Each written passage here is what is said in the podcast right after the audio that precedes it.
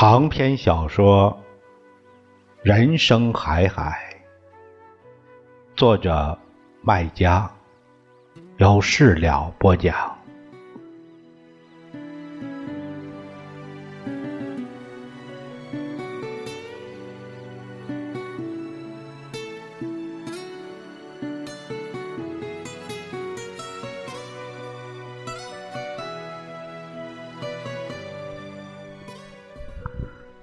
现在，老保长正往台上走去。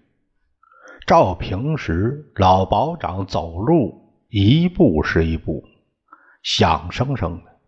但今天可能是吃足了酒，上台时步脚乱得很，身子东歪西斜，差点跌一跤。当他转过身面对台下，果然是吃饱酒的样子。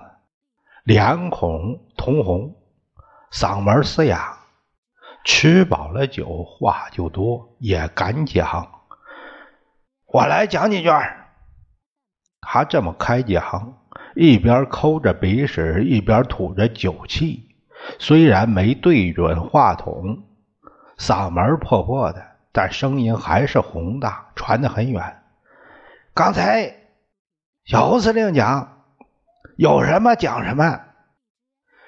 刚才，呃，这红卫兵也讲不少，我简简单单讲讲吧。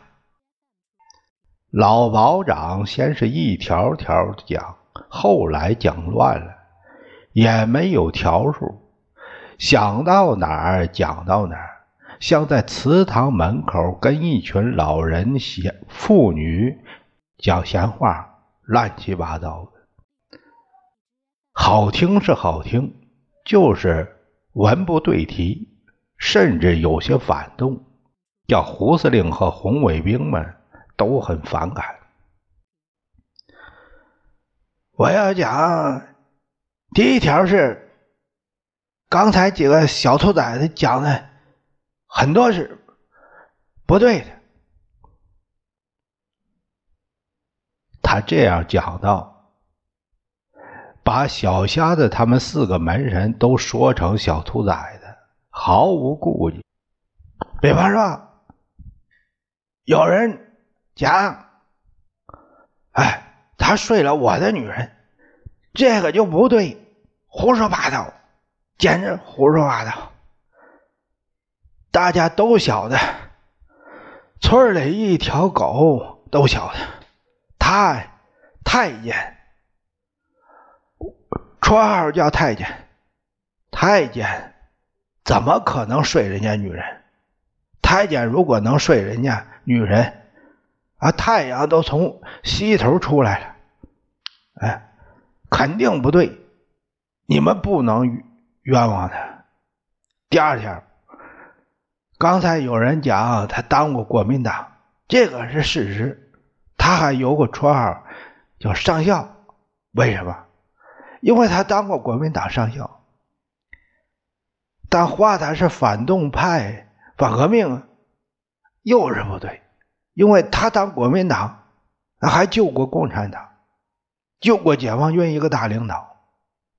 大家也知道，如果他反革命、反反反动派，怎么救大领导？解放军大领导，一个饱嗝顶上来，向额头被人击一掌，整个人往后蹒跚两步。立停后，他接着讲，声音变得更加响亮。就算就算他从前是反动派，救过解放军大领导后，就不再是。好比我以前当过伪保长，家里富裕的冒油，村里一半田都是我的。但后来评成分时，我评的是雇农，全村只有两个雇农，我是其中一个。为什么？因为我后来犯错误，搞赌博家败了，连住的房子都被人家占去，当赌债抵了，穷的。连脚裤都没有，住在祠堂里偷菩萨东西吃，那个怂样子比贫穷还不如，所以凭我故农。如果照以前我富裕的算，我保准是大地主。共产党没准要枪毙我，但共产党讲理啊！共产党看我穷，这怂样活不下去，给我分房子、送衣服、送被褥，当然要送吃的，这样我才活到活到今天，还有烟抽，还有还有还有酒喝，所以。你们不能讲他从前，要讲他后来，讲他后来就解放军大领导的事儿，讲他后来跟随解放军大领导打国民党和美国佬的事儿，这才是共产党的作风。讲到这儿，他停下来，回头问胡司令：“你们是讲从前还是讲后来的？如果讲从前。”你们应该把我押起来跟他一起斗。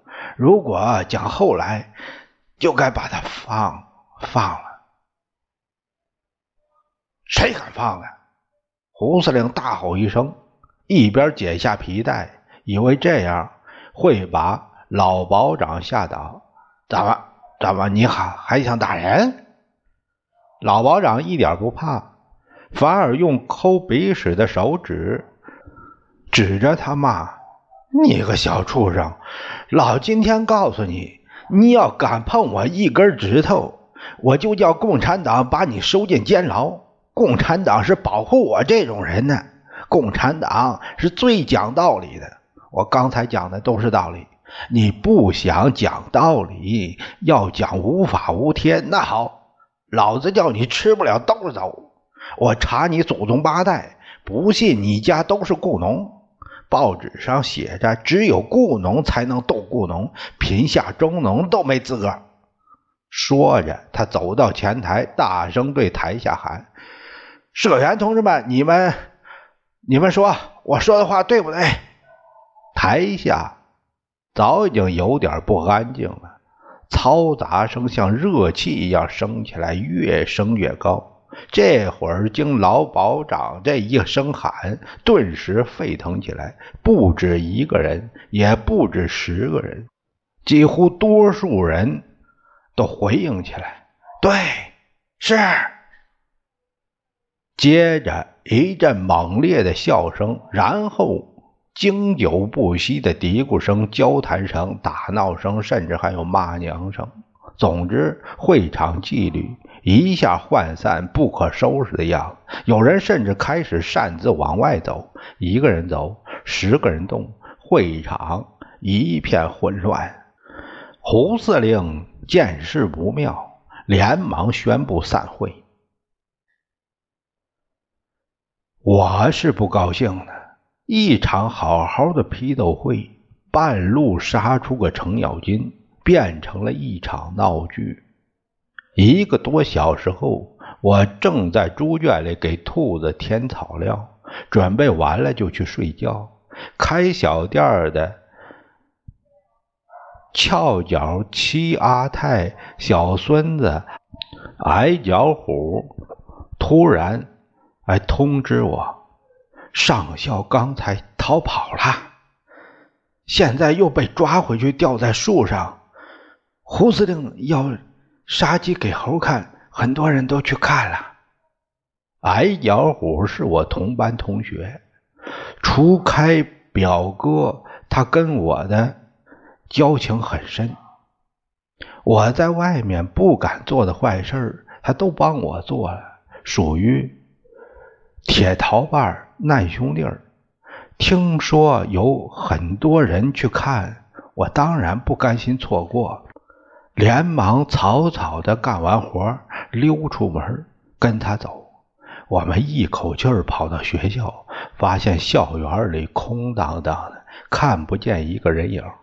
校园里只有一棵泡桐树，而且年初死了，光秃秃的。即使没有月光，老远也看得到。树上没有吊人，一片树叶都没有。矮脚虎说：“我们来迟了，为了证明他的情报没有错，他执意要去看那棵树，说可能吊的绳子还在。走到一半我们听到食堂那边传来一声瘆人的猫叫，接着是一声又一声，好像两只猫在殊死搏斗。我马上想到，胡司令在打上校的猫。谁都知道，猫是上校的亲骨肉，打猫就是打他。我一下理解了。矮脚虎说的“杀鸡给猴看”，指的大概就是这个：猫是鸡，上校是猴子。我想到学过的一条成语，“心如刀绞”，想上校现在应该是这个成语的样子吧。虽然打的是猫，既然来了，还是去看看吧。我们循着猫叫声朝着食堂方向跑，不一会儿，看见关押上校的柴门前聚集着一堆人，乱哄哄的，吆三喝四，人头攒动，好像在围捕一头野猪。尽管我们没有刻意敛声，但照样没有人注意到我们的到来，因为战斗太激烈。他们无暇顾及我们，走近了，我们发现没一个大人，都是红卫兵，二三十人。他们抓的也不是什么野猪，而是一个人，就是上校。我们赶到时，上校已经被彻底制服，一道道密匝匝的绳子把他捆成了一个粽子，正在吊起来，吊在屋檐下。没等完全吊好，有人还在给绳头扣结。胡司令已经着急的解下皮腰带，先是双手向外张，示意人散开，然后很老练的将皮带在空中抡两下，发出呼呼声，接着就朝上校身上抡去，啪啪啪。声音粗暴结实，像猪节在焚烧中爆裂。胡司令一边用力打，一边厉声骂：“我叫你跑，我叫你跑！天大地大，也没有我们红卫兵大。敢跑，打断你的狗腿！看你还能不能跑？跑到天涯海角！”照样是我们红卫兵的天下，照样在我手里，我照样打你，我打你，啪！后来我经常想起这个夜晚，想起那个叫人心惊肉跳的啪啪声，我印象很深。胡司令打的气喘吁吁。上校却一直不吭声，倒是屋里两只猫发出痛苦嘶叫，而且对得十分准。外面打一下，里面叫一声，怪得很，好像都打在他们身上。当然这是不可能的。他们虽然比一般的家猫要聪明、古灵精怪，但。不可能是神仙下凡，会铁布衫、金钟罩，把主人包住，替主人挨打。上校在抽搐，在呲牙，在咧嘴，在流血，分明打在他身上，他一定痛得很，但就是不叫，不吭，不啊，不呻不吟。死也不吱声，那样子给我留下极深刻的印象，好像他是一个稻草人儿但仔细看，看着他的眼睛，又和稻草人完全不一样。那双眼睛会放光、发亮，打一下亮一下，射出一道光。黑暗中像猫的眼睛。我不知道，要不是后来父亲及时领着七阿泰、老保长、爷爷等人，都是可以倚老卖老的老辈子，赶来阻止胡司令，会不会把上校打死？打死一个顽固的国民党反动派，算不算犯法呢？这一天晚上，我心底头一回冒出一丝。不大崇敬胡司令的情绪，我开始怕他，躲他，开始有点恨他，开始盼他早点走。爷爷讲，这小畜生下辈子投胎，八九是在地上爬的，要被人剥皮吃。我知道，爷爷指的是蛇。是天底下最可怜可恨的东西，眼睛是瞎，脚连根断的，只能在地上爬，只能吃老鼠和死人肉。第二天，我得到两个消息，第一个是我在洗脸时听到的，父亲在天井里埋着头。一边吃着早饭，一边忧心忡忡的对着饭碗讲：“上校一夜都没有回家，就是说他被关了一夜，现在还关着。这当然是个坏消息，说明胡司令还要叫他吃苦头，会不会枪毙呢？我不知道，我只知道父亲其实是讲给爷爷听的。”希望他再拿出老辈子的威力去交涉，但爷爷不吱声。爷爷经常装糊涂，这是老人家的权利。第二个是吃中午饭时，从老保长嘴里得知，父亲请他来我家吃饭，并送他一包烟，做他工作，让他去学校给上校送饭。他是雇农，这事儿他去做最合适。老保长很爽直，满口答应，拔腿就走。我们等他回来吃饭，他倒是很快回来，只是手上还拎着送给上校的饭菜。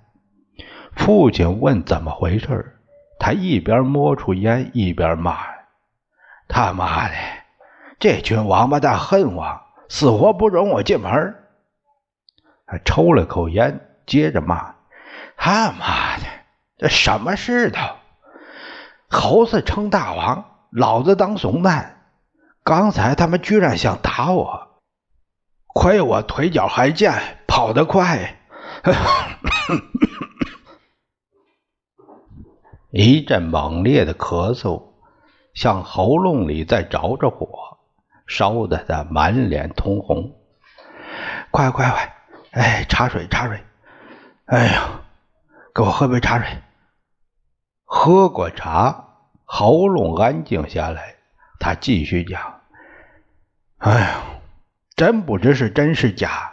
刚才我在路上听凤凰杨花讲，小胡子他们下午要走。小胡子就是胡司令。”兴许已经走了，这倒是个好消息。如果是真的，凤凰杨花是四小门神之一野路子的妈，老保长因此认为这该是真的。父亲当然希望是真的，但也担心是假的。到底是真是假呢？这任务只有我去完成。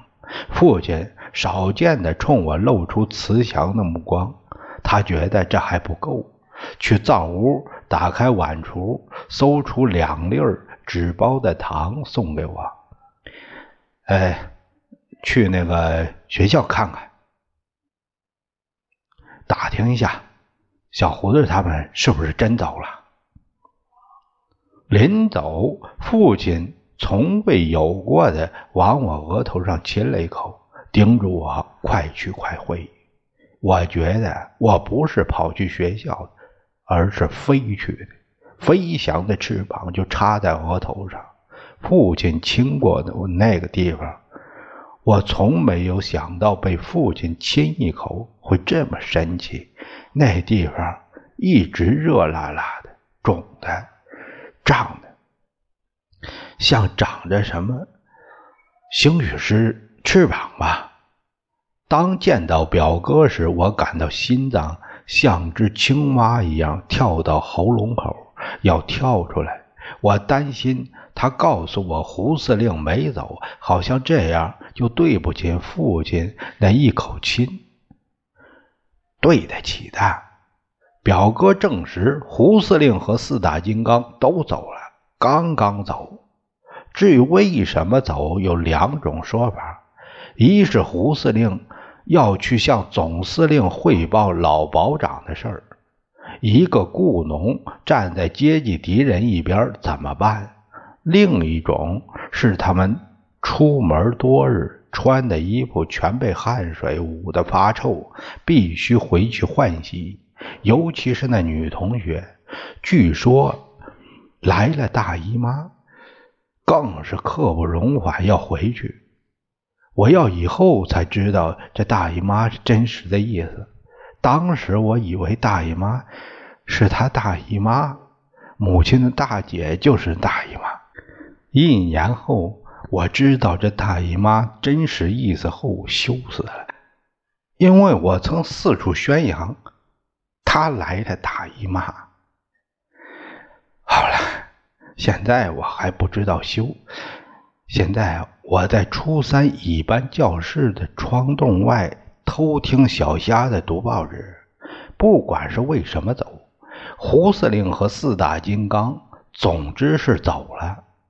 这时暂时由小瞎子负责，他是分队长，四小门神的老大。按照胡司令走之前的布置，这天下午是政治学习时间，全体红卫兵在教室里听小瞎子读报纸。我和矮脚虎的几个小伙伴躲在窗外偷听偷看，发现好几个红卫兵在打瞌睡，样子像瘟鸡，头勾着晃着，眼皮子翻着。我们看一会儿，觉得没意思，就撤了。天淅淅沥沥的下起小雨，校园里出奇的安静，两只黑亮的。老瓜停在那棵枯死的泡桐树上，嘎嘎的叫，越发衬托出校园的清静。连日来，这里一直在强劲的革命东风吹拂下，正如一幅标语上写的：“四海翻腾，云水怒，五洲震荡，风雷激。”这会儿似乎是累了，趴下了。病恹恹的，我们不知去哪里打发时间，但我们喜欢这个时间，这个样子，清静凉爽。雨水收起了酷热，红卫兵都待在教室里，整个校园空荡荡的。我们成了主人，可以大摇大摆走走逛逛，没人管，自由自在。我想去柴屋看上校，他昨天被打得够呛，现在不知怎么样了。一个人去，我有点怕；去的人多，我又烦。我只想跟矮脚虎一个人去。私下问他，他很乐意陪我去。于是我们以去上厕所的名义跟其他人分了手。等我们从厕所出来，雨。转眼间下大了，落在地上噗噗响，冒着灰烟和热气。我们顶着雨，像顶着枪林弹雨，哇哇叫喊着往柴屋方向跑，惊得两只老瓜黄黄的从树上飞走。